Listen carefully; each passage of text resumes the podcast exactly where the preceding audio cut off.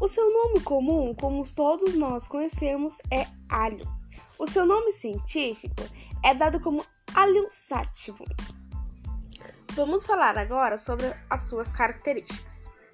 O alho é formado por um bulbo arredondado, conhecido como a cabeça, composta por uma casca fina ao seu redor, que pode ser branca, rosada ou roxa. O seu forte aroma deve-se à presença de alicina, o óleo volátil sulfuroso.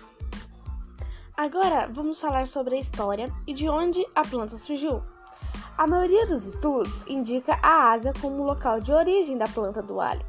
Julga-se que tinha surgido no deserto da Sibéria e levado para Egito por tribos asiáticas nômades. Dali, tinha seguido para o Extremo Oriente através das rotas do comércio com a Índia e depois tinha chegado à Europa. Agora eu vou citar alguns meios de uso com a planta do alho. Normalmente utilizamos para tempero, como por exemplo, é, temperar o arroz, o feijão e assim por diante. Mas também podemos utilizar para fazer massas, saladas, patês, molhos e também, sim, podemos fazer um chá para diminuir o colesterol e proteger o coração. Será que existe alguma intoxicação? Podem ocorrer sim, mas normalmente são apenas em animais.